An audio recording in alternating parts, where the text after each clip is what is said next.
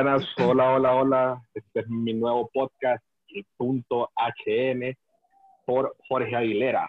Eh, ahorita, pues voy a tocar un tema que me ha estado entrando a la cabeza, que es acerca de la adaptación. Eh, por eso es que inicié este podcast y ahorita con mi invitado especial, que lo voy a dejar que él se presente solo, eh, pues ahorita lo vamos a conocer. Hola, hola, hola a todos, saludos. Eh, bueno, mi nombre es Jack y tengo un podcast que se llama Tras Barbalinas, no Bambalinas, sino Tras Barbalinas. Si miran el logo se van a dar cuenta por qué. Y pues básicamente eh, estoy aquí agradecido por la invitación para que podamos desarrollar este tema y bueno, a ver a cuánta gente le puede servir toda esta plática. Claro, claro, este es el, uno de los puntos por los cuales se creó el punto, valga la redundancia no, pero en realidad nosotros tuvimos esta idea porque yo me estoy reinventando ya. O sea, así te lo digo, yo me estoy reinventando, yo estoy haciendo cosas nuevas que nunca pensé en hacer. Eh, empecé a leer más, empecé a escribir, empecé a querer componer una canción. Ahorita estoy haciendo este podcast y la verdad es que también quiero poner un negocio digital, pero todo a su, a, su paso, ¿me, ¿me entendés? Claro. no sé si querés hablar un poquito acerca de lo que a vos te ha tocado hacer ahorita en, en cuestión de readaptarse. Bueno, definitivamente que, que, para comenzar quiero, quiero decir que eh, si había algún, alguna persona considerada loca hace unos años, creyendo que, eh, que la, era, la era digital era importantísima, hoy esa persona sí está recibiendo el crédito por haber dicho eso, porque definitivamente que estamos viviendo una era bastante, bastante digital. Como vos decías, eh, estamos haciendo uso de todo, de todos los servicios tecnológicos para poder adaptarnos a esta situación patrocinada por el COVID-19, ¿no? Entonces, eh, bueno, como te comentaba antes, de, antes del, de la grabación, yo tengo una cafetería aquí en Dalní que no hemos podido elaborar desde el momento en que se nos dijo que teníamos que cerrar nuestros negocios a pesar de que algunas otras cafeterías aquí en Danlí comenzaron a vender y ya le volvieron a cerrar nuevamente. En mi caso, pues no he podido, no, abrimos definitivamente con mi socio, porque somos dos. La cuestión es que para buscar otra entrada, eh, empezamos a vender comida por encargo y también algunos de nuestros postres, ya que, ya que hablábamos de lo mismo, ¿no? Y, es el, y es el, ese es el punto de, de hoy que es el, adaptarse en tiempos difíciles, cuando no tenés nada que hacer, cuando no tenés una entrada de dinero, cuando no te permiten ir a trabajar por cuestiones de bioseguridad, buscar qué hacer y reinventarse como le toca a un montón de gente. Claro, y es un tema bastante importante y que ahorita vemos que hay mucha dificultad para tener acceso a ello. Sin embargo, hay herramientas como esta que estamos usando ahorita, que es Anchor, que esta te deja hacer tu propio podcast y después subirlo a diferentes plataformas. Entonces, a mí me gustó bastante esta plataforma porque me dejó como poder interactuar con mis compañeros de podcast como, como vos, Jack. Entonces, Oíme, lo, lo, imposible, lo imposible que era para, para gente como yo, que toda su vida soñó con tener un programa de radio. Ojo, que yo trabajo en televisión trabajé como cuatro meses en un, en un canal local aquí en Danlí y fui presentador de noticias. Pero siempre yo quise llegar a algo que, que fuera como radio, ¿no? Y lo difícil que, que era imaginarse hace cinco años eh, tener un programa de radio por internet para un montón de gente en el mundo, con, o sea, tan sencillo que aplicaciones como Anchor que nos dan hoy en día, y mira, cualquier persona puede comenzar a crear su propio contenido, su podcast, sus videos, lo que sea, por medio de un montón de aplicaciones, oíme, y gratuitas. Y algunas hasta les puede sacar un poquito de dinero. Claro, claro. O sea, siempre, siempre está esa ventaja, como que la gente le gusta bastante esto del emprendedurismo social, que es más que todo que deja todo gratis, pero siempre se van a lucrar de estas cosas. O sea, siempre te recibir ciertas regalías por parte de las personas que están que te están dando las herramientas como lo, es esta aplicación. Entonces, no sé, déjame decirte que, que, a mí me ha fascinado bastante este tema de, de, estar reinventándose, o sea, me ha abierto los ojos en diferentes maneras. Yo ahorita he leído libros como que yo digo, como, ¿cómo es posible que esto se pensó hace seis años y yo hasta hoy lo estoy leyendo? O sea, te voy a comentar, ahorita estaba leyendo un libro de Andrés Oppenheimer, que me lo dio mi primo, que se llama Crear o Morir. Okay. O sea, el nombre te lo dice todo, te trata de definir todo lo que vas a leer en el libro. O sea, estos son avances científicos que se dieron en el, entre el periodo 2013-2014 y que los pudo publicar ese mismo año, el 2014, en el cual él hablaba acerca de la reinvención, acerca de la adaptación, o sea, de cómo la educación, cómo vamos a llegar a Marte, como Uber, como eh, SpaceX, como Virgin Atlantic y eh, todos estos señores que, que, se dedicaban a eso, estaban buscando salir afuera del, mundo, ¿me entiendes? O sea, se reinventaron tantas veces que, que hoy por hoy son historias de éxito. hoy por hoy podemos decir que estas personas están dominando el, el mundo tecnológico. Exacto, solo imagínate que eh, eh, volvemos a lo mismo, ¿no? La necesidad, porque ya no es solo capacidad, es la necesidad que, que, que, se te presenta de adaptarse. En este momento a todos se nos presentó una necesidad que nadie obviamente esperaba y como me decía un buen amigo, porque yo estaba como buscando qué hacer y me decía, bueno, yo, yo vi que vos puedes cocinar, vende comida y no quiero que vayas a estar con una mentalidad pobre. Y me decía él, hay que sacarle provecho hasta las crisis. Y es cierto. Solo imagínate que hace, hace varios años, Netflix, cuando comenzaba, le ofreció comprar por una buena cantidad de dinero a Blockbuster. Blockbuster dijo que no y un par de años después, Netflix, solo Netflix costaba, no sé, como 15 veces lo que le ofrecían a, Star, a a Blockbuster. Entonces también uno tiene que ver las oportunidades para adaptarse, para reinventarse, como lo pudo haber hecho la compañía Blockbuster, y también aprovecharlo, porque si no, puede ser muy tarde. Claro, claro, o sea, no te vayas muy lejos. Aquí en Honduras nos ha pasado eso. O sea, antes aquí teníamos un servicio aéreo que se llamaba TACA, no sé si te acordás. Ah, sí, sí, sí, y Al, y al final, por falta de reinvención, por falta de adaptabilidad a la situación, pues dejó de funcionar y la compró otra, otra marca, que es Avianca ahora. Entonces, la colombiana. exactamente, entonces ahora vos te das cuenta cómo, cómo es el papel de la reinvención, o sea, si la gente buscara más darle beneficios al cliente que estar cobrándoles por todos, porque aquí estamos en una sociedad demasiado capitalista que solo está buscando, que te puedo decir, trabajar para ellos y solo para ellos y no está buscando como que todo el mundo se beneficie. O sea, Exacto. Eh, en ese libro tocan bastante eso, acerca de lo que es el emprendedurismo social. Es algo realmente interesante. Algún día, no sé, tal, tal vez después del programa te pones a leer acerca del emprendedurismo social y te vas a dar cuenta que es lo siguiente que se viene. O sea, es el nuevo capitalismo, un capitalismo social. O sea, que todos busquemos eh, reinventarnos y poder darle eh, ciertas herramientas a, la gente para que puedan tener la libertad de ser lo que ellos quieran, como lo que estamos haciendo hoy, o sea, un podcast, tener un tema de un podcast, tener invitados, no es fácil, desarrollar un tema no es fácil, vos lo sabes bastante. E, exacto, es parte de lo mismo que estábamos mencionando.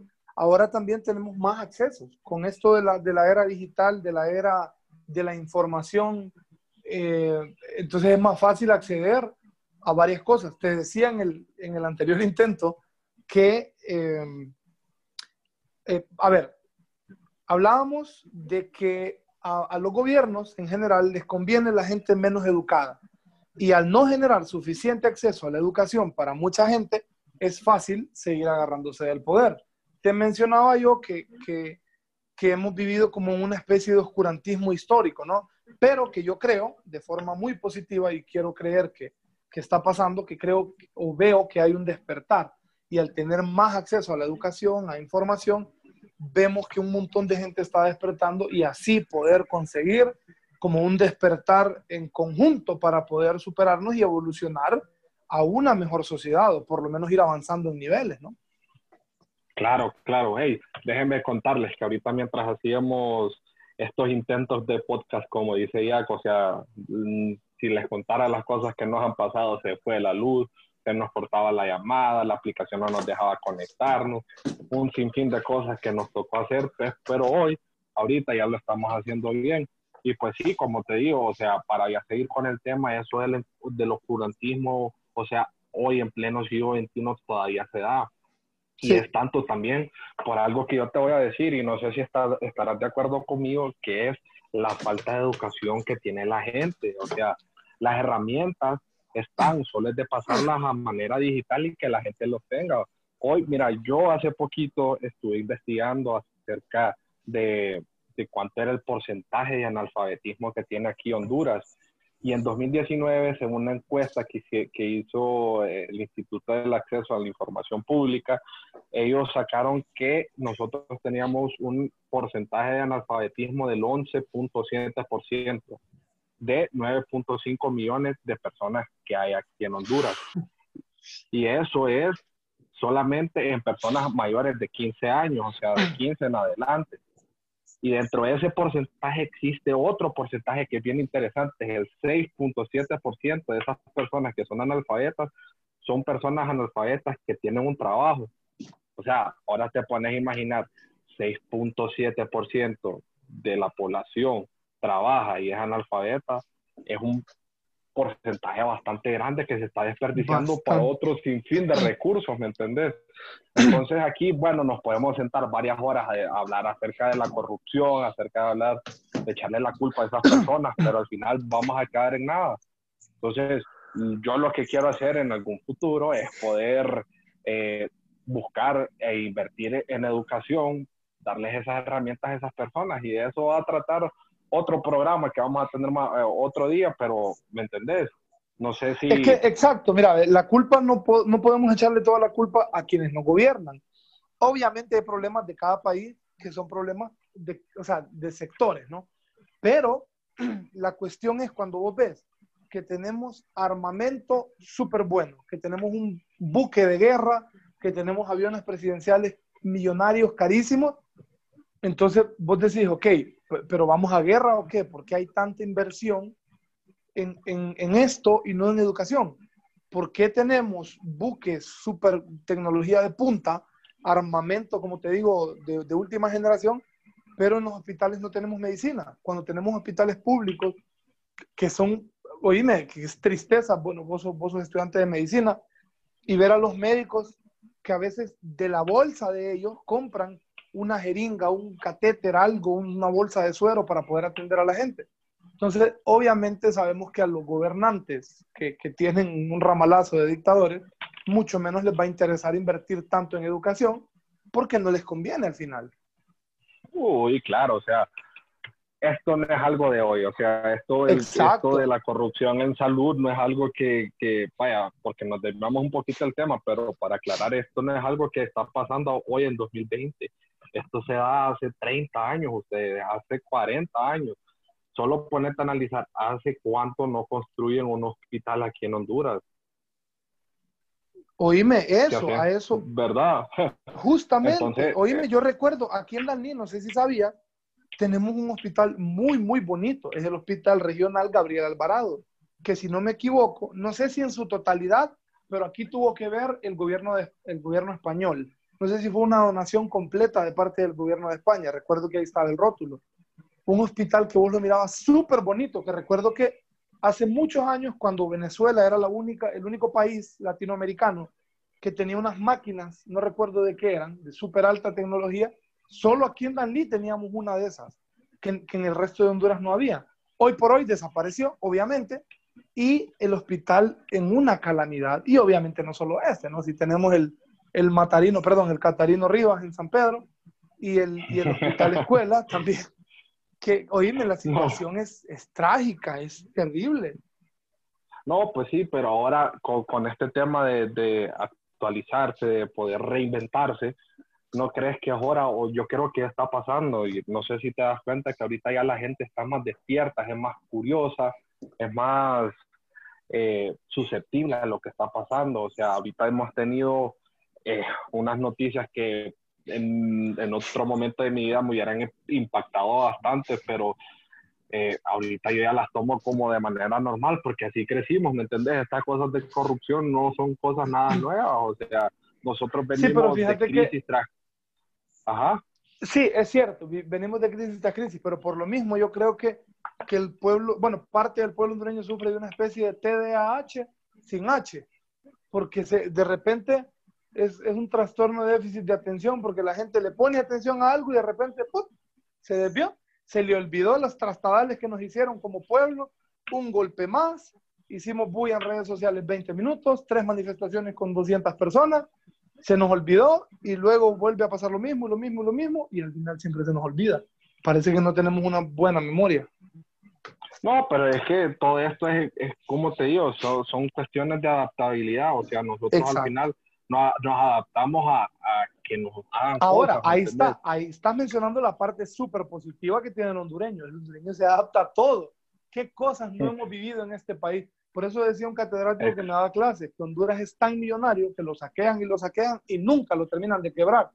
Entonces, si hay gente a la que felicitar por la capacidad de adaptarse, es el hondureño, definitivamente. Exactamente. Aquí el hondureño siempre le mira el otro, el otro lado a la tortilla, como dicen popularmente. Siempre salimos, siempre salimos adelante, siempre. Sí, claro, claro. Bueno, o sea, esto del coronavirus, créanme, es algo súper serio. Hay, es algo que no, nosotros no, no, lo tenemos que tomar como un juego. Eh, es bien serio, pero sí, o sea, nosotros vamos a tener que adaptarnos a vivir con ello, ¿me entiendes? O sea, al final no, no es algo que está en nuestras manos. Lo que está en nuestras manos es cuidarnos, cuidar a los demás, ser precavidos, tener esto, esto, esto es bien importante lo que voy a decir, que es adaptarse a ser más consciente de las demás personas. O sea, y aquí entra un tema bastante importante que es la libertad. O sea, mi libertad para salir, mi libertad para hacer cosas, ahora va a estar sujeta a la libertad de la otra persona también. Porque Exacto. si yo me cuido, él también se tiene que cuidar y esto va a ser una norma social que debe existir de ahora en adelante, ¿me entendés? Entonces es bien difícil como que vengamos a, a querer eh, cambiar otras cosas que se están dando acá al mismo tiempo, ¿me entendés? O aquí son una cosa tras otra, pero lo, lo, que está pasando en el mundo, como aquí en Honduras, es que aquí viene noticia tras noticia, tras noticia y tras noticia. O sea,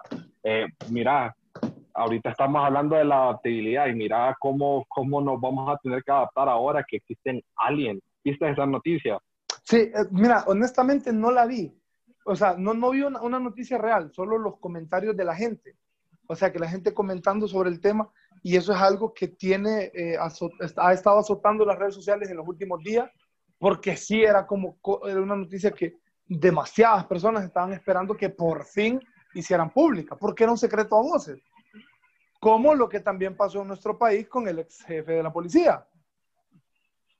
Uy, sí, o sea, ese es otro tema pero eh, yo estoy expectante a lo que vaya a pasar ahora, porque esto sentó otra vez como la serie, una de mis series favoritas, el juego de cartas o House of, Cards.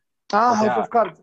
No la vi, pero, pero sé de qué va la serie. Vi el, el primer capítulo, no, no continué viéndola, pero se, se ve súper, súper buenísima y te prácticamente te explican cómo funciona el juego de la política y la corrupción. Exactamente, entonces si no la han visto, métanse en Netflix y la miran. Porque es sí, miren House of Cards, es buenísima. La cancelaron por el problema que tuvo el, el principal, ¿verdad? ¿O siguieron sin él? Sí, no. sí. No, siguieron sin él, lo mataron. Okay. bueno. Todos los Pero bueno, a, que a, a, lo que voy, a lo que voy es que de repente ahorita, es cierto, el COVID es, es algo bastante delicado, pero yo no sé, vos como estudiante de medicina lo vas a saber más que yo, pero yo sí creo que el COVID no mata tanto como enfermedad, sino que mata cuando logra colapsar sistemas de salud, cuando ya no, un país no se da abasto, ¿no?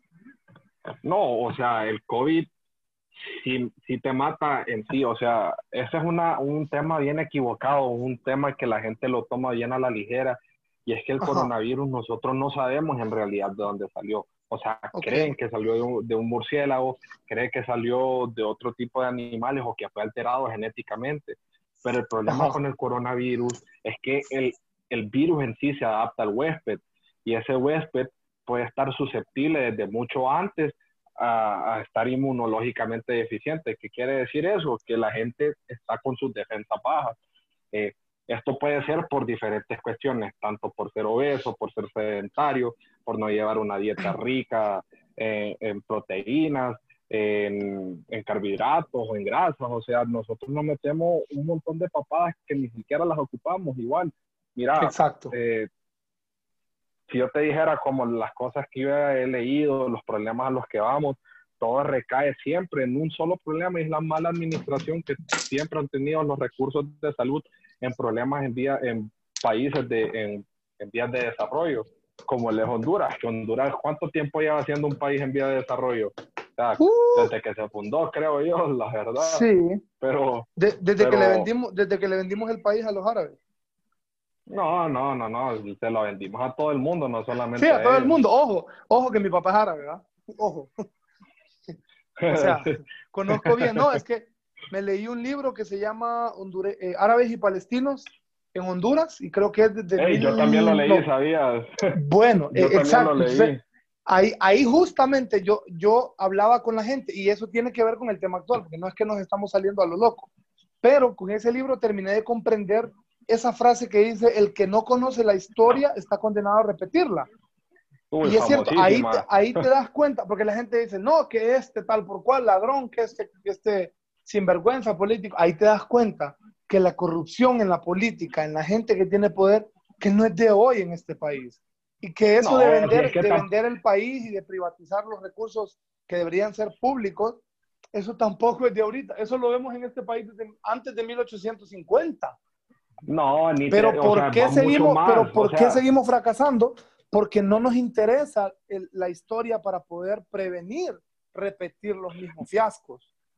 Déjame decirte algo, o sea, no solamente es que esto es algo de 1850, este es de algo desde que se fundó esto como colonia, desde que nosotros éramos parte de una colonia española, desde que los españoles vinieron aquí, o sea, la gente no creo, o sea, pero esto existe, o sea, en la genética está ser corrupto, o sea, y es depende de cada quien si uno acepta o no, o sea, es muy real lo que te estoy diciendo, imagínate que las personas españolas que vinieron acá eran los, los, la gente que estaba encarcelada en Portugal y que ya no cabían en esas prisiones y las mandaron aquí para Exacto, mandaban, mandaban Exacto, y es lo que me estás diciendo, lo que me estás diciendo no es un comentario ni una opinión, es una realidad comprobada. Exactamente. Entonces, eso ya lo podemos a, ver en, este tema, que es adaptarse. Entonces, nosotros siempre nos hemos adaptado. Nosotros como hondureños nos hemos adaptado a todo esto que es eh, vivir bajo la corrupción. Ahora, este es el momento que a nosotros nos está tocando salir de ello y despertar un nuevo ser, ¿me entendés? O sea, yo espero que más adelante venga un político y se ponga los pantalones y tenga los huevos de, de, de irse en contra de todo el mundo, pues, o sea, en contra de, los... Eh, sí. No, no, Podemos decir que, él. No, sí, o, sea, o, sea, o sea, si, si, tomamos a Bukele. sí, sí, exacto. Los centroamericanos, para toda la gente de Centroamérica y Latinoamérica que está escuchando esto, si hay algo que no le podemos reprochar a Bukele es su actuación, por lo menos durante la crisis. Y eso que desde el inicio de su posesión ha empezado a hacer cosas buenas, que va a hacer cosas malas, que ha hecho cosas malas, normal. Eh, eh, eso es algo que vamos a tener que esperar para verlo y que se evidencie legalmente. Pero de que ha hecho cosas bárbaras que, pocos presidentes latinoamericanos se han atrevido a hacer en los últimos 30, 40 años, eso no lo podemos negar. No podemos ser tan obcecados para negar eh, eso. Eh, él se reinventó, él se reinventó, mira, el primer presidente que vino y empezó a usar Twitter para dar órdenes. O sea, ¿dónde habías visto eso? ¿Qué personaje? Ya después miras que Trump hace lo mismo, después Usó las herramientas a su favor. Exactamente, entonces es esto, o sea, usted la diferencia con Trump la diferencia con Trump es que es un presidente tonto que publica estupideces en Twitter no, y como también el gobierno aquí se queda atrás. Eh, ah, ayer, ayer viendo, no sé si estás ahí en Twitter, yo ayer me estaba metiendo a Twitter, estaba viendo mi newsfeed y me salió un, un, un comentario ahí de, de que la página oficial de la presidencia de la República se puso a defender al presidente que está supuestamente electo por nosotros de los cargos que se le incurrían a este general de la policía. O sea, ¿qué necesidad, ajá, exactamente, qué necesidad tiene el presidente de decir que él no tiene nada que ver con eso? ¿Me entendés? O sea, soldado avisado no muere en no muere en la guerra. bueno, sí, para... lo fue lo más chistoso? Espérate, espérate, ¿sabes cuál fue lo más chistoso? Que eso no lo dijeron en español, lo trataron de decir en inglés y como que... como que usaron traductor de Google. Literal, eso fue lo que hicieron. O sea, usaron un traductor de Google. Cosas como, mi friend is are not guilty. Y cosas así como Maduro hablando inglés, como el presidente de Venezuela. Ah, sí, sí, sí. O sea, eso sí, o sea, yo no estoy, yo no me, no me burlo, ni creo que vos nos burlamos de las personas que están eh, empezando a aprender inglés y estas cosas y que no, claro, ahorita están. Claro, el mensaje aquí es, el mensaje es, uno, no utilice Google Traductor porque no es efectivo. Dos, no sea corrupto para que después no haga ridículo. Y tres, diga la verdad, sea honesto, hombre, sea honesto. No, espérate, y, aparte, ahora, espérate, volvieron a abrir cuenta presidencial. No sé si te diste cuenta que le cerraron la cuenta de, Casa Presidencial de Honduras. Junto, a la, junto a la de Copeco, junto a la de Copeco por todos los bots que tenían. Tanto así que el gobierno empezó a utilizar la cuenta de Empresa Nacional de Energía Eléctrica para hacer sus publicaciones. Es que como te digo, aquí no terminamos de salir de una para meternos a otra y eso Pero ves, que, ves que hasta los corruptos se adaptan.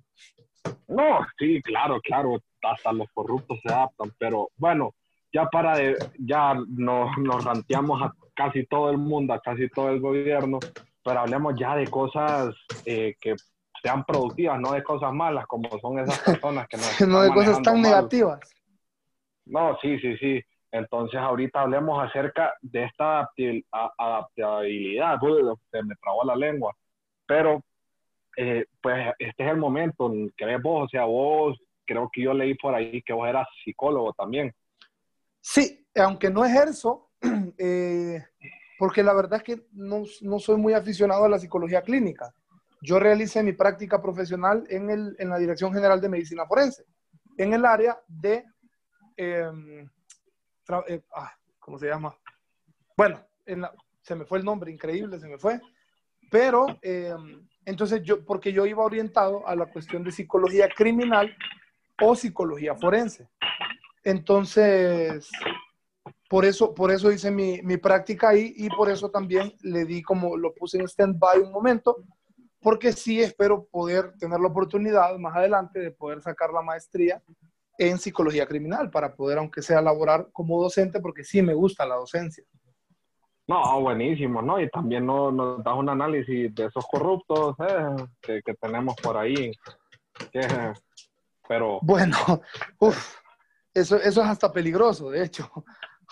No, sí, pero eso ya lo, haces por pura afición y no, no lo compartís a nosotros porque somos bien curiosos también, ¿verdad? Exacto. No, pero eh, esto esto también ha sentado las bases para nuevos tipos de, de, invenciones, ¿me entiendes? Ahorita es cuando la gente, yo he leído que bastante gente ha innovado, ha hecho bastante emprendimiento, ha hecho bastantes cosas nuevas en este tiempo de crisis, y eso siempre se da en todas las crisis. Eh, como vos, que al principio nos empezaste a contar que estuviste vendiendo en una cafetería y después vos venís y decís, no, basta, yo voy a a seguir trabajando, voy a trabajar a domicilio por encargo. Igual, eh, yo les voy a contar algo, mi hermana también está haciendo lo mismo. Ella tiene una página que se llama arroba the bakery. Eh, denle follow, por favor. Y ella también se está dedicando a eso. Aquí en la casa ella se pone todos los días a hacer postres. Y pues espero que le esté yendo bien, porque igual yo siempre le, como parte de, las cosas que hay ahí. Pues, parte de la producción. Sí, mal jefe yo, pues, pero ah, al final, o sea, este, este sentimiento de emprendimiento, este, este sentimiento de innovar, eh, nos está haciendo que las personas tengan una nueva herramienta, ¿crees vos? Claro, es lo que es lo que me decía mi amigo, hay que verle, hay que sacarle provecho hasta las crisis. Y ese, ese, ese tema del emprendimiento o te nace o te nace porque es que tenés que moverte, o sea, si la situación cambia, ya no puedes salir, tienes que buscar qué hacer desde casa. Sí, claro, eh, estamos siendo realistas, sí sabemos también, porque no falta el hater que va a decir, claro, como ustedes tienen recursos, aunque no los tengamos, y aunque los tengamos, sabemos que no todo mundo lo va a hacer, y sabemos que eh, obviamente entendemos que no todo mundo tiene las mismas oportunidades, pero estamos hablando de las personas que sí tienen el chance y por X o Y motivo no lo hacen ni hacen el intento, porque emprender no es fácil, créemelo, yo lo sé perfectamente bien, porque yo dejé, bueno, todo, todo prácticamente para poder emprender. Hay una historia detrás de cada emprendimiento para adaptarse. Uy, eso, lo, y eso es lo bonito, y eso es lo bonito. Fíjate que uno cuando apoya este tipo de iniciativas, eso es lo que está buscando. O sea, ver de dónde empezar o sentirse parte de algo. Pero, exacto. Déjame, déjame decirte algo, esto, o sea, esto de emprender ahorita en tiempos de crisis es bien difícil porque las leyes de nuestro país no nos favorecen para nada. Ajá, encima no son amigables. Exactamente, pero ahorita nosotros tenemos una especie de loophole en eso es que ahorita no, no, hay, no hay que estar pagando impuestos, no hay, que, no hay tanta gente que se está molestando porque estás operando no en tu casa y esas cosas, pero de repente ya, ya cuestión, ya cuando termine esto, ya uno ya va a tener que formalizarse más, pero por algo se empezó, ¿me entendés? Por algo, vaya, que venga alguien y empiece a, vender burritas todos los días eh, y venda unas 100 burritas, o sea, gana bastante, ¿me entendés? Exacto, es que, es que, el problema es de la persona que no lo intenta. Y ahorita, como vos decís, hay que aprovechar, es que así de simple. Si no te están cobrando impuestos, aprovechalo, porque después no te van a perdonar.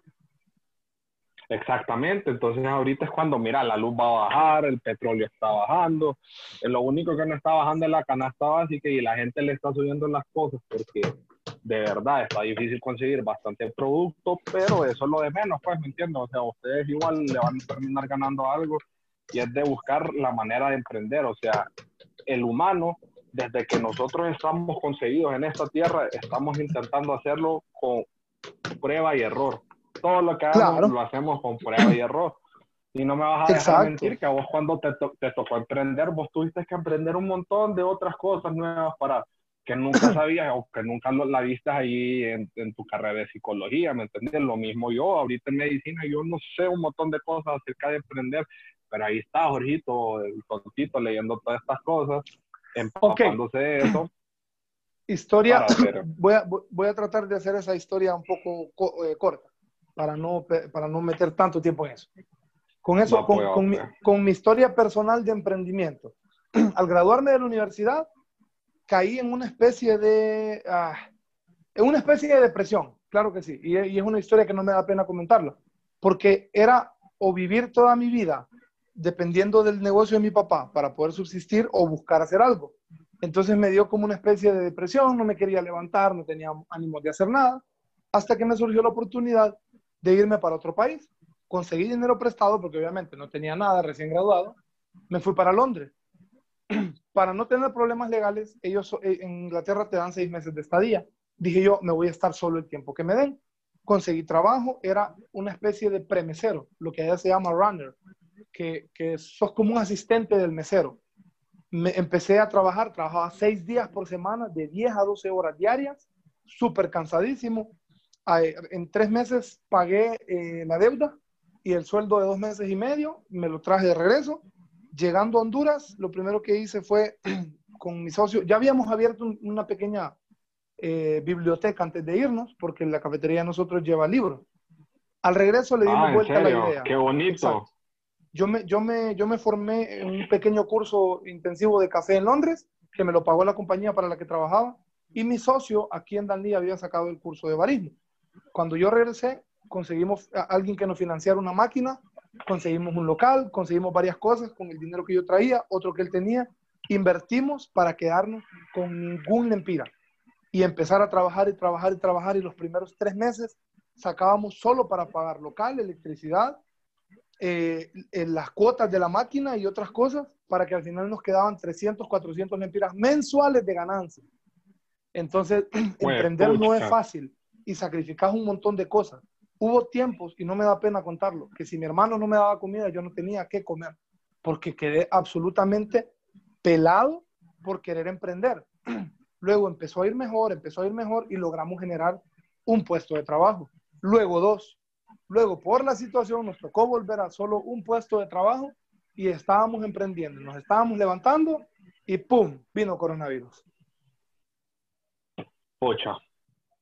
pero son, bueno, espero que esta sea una historia de éxito, que más adelante vos la estés contando en, tu podcast o, vengas al mío y me vengas a decir, no, mira que ahora tengo tres, cuatro locales ahora, la gente... Yo también, yo también así lo espero.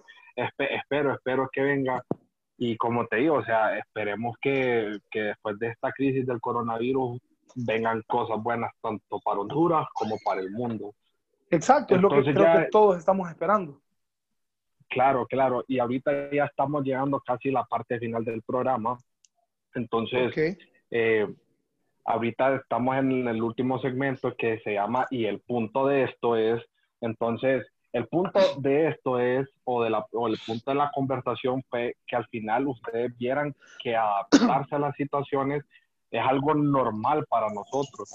Entonces, eh, no sé, ya, no sé qué consejos le puedes dar a las personas para que ellos eh, eh, puedan emprender y que el punto de esto, que a ellos les sirva, pues. Ok, como decís vos, el punto es que hay que adaptarse o nos adaptamos o nos adaptamos. Hay formas, claro que sí. Busquen, eh, pueden asociarse con familiares, con alguien que tengan ahí cerca, incluso un vecino que también tenga algo de recursos, que entre los dos puedan unir fuerzas para poder generar una entrada extra hay tantas cosas que hacer y es, es más fácil de lo que pensamos.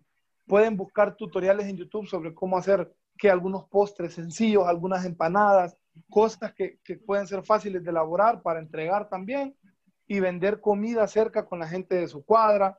Eh, o sea, si tienen negocio cerca, le pueden vender comida a la gente que está trabajando largas jornadas y pueden reinventarse juntos. Emprender no es fácil, cuesta y da miedo, pero es una forma para adaptarnos en estos tiempos difíciles que nos pueden ayudar a sobrevivir por un montón de tiempo. Va, buenísimo. Entonces ahorita queda el compromiso por parte de nosotros en, seguir trabajando para Honduras y por Honduras y para todos ustedes que nos están escuchando en este podcast. Te doy gracias, Jack, por haber gracias a vos, estado en mi programa.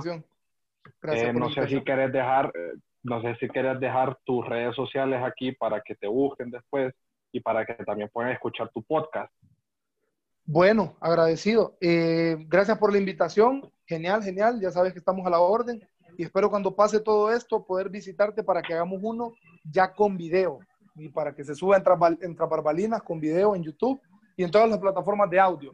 Pueden encontrar mi podcast como Tras Barbalinas en, en diversa, en Instagram, en Twitter y en Facebook y ahí están pendientes de los nuevos episodios. Va, buenísimo. Entonces aquí nos quedamos y que esto sea el primero de muchos podcasts en el punto HM. Muchas gracias a todos los que nos escucharon hoy. Adiós. Adiós.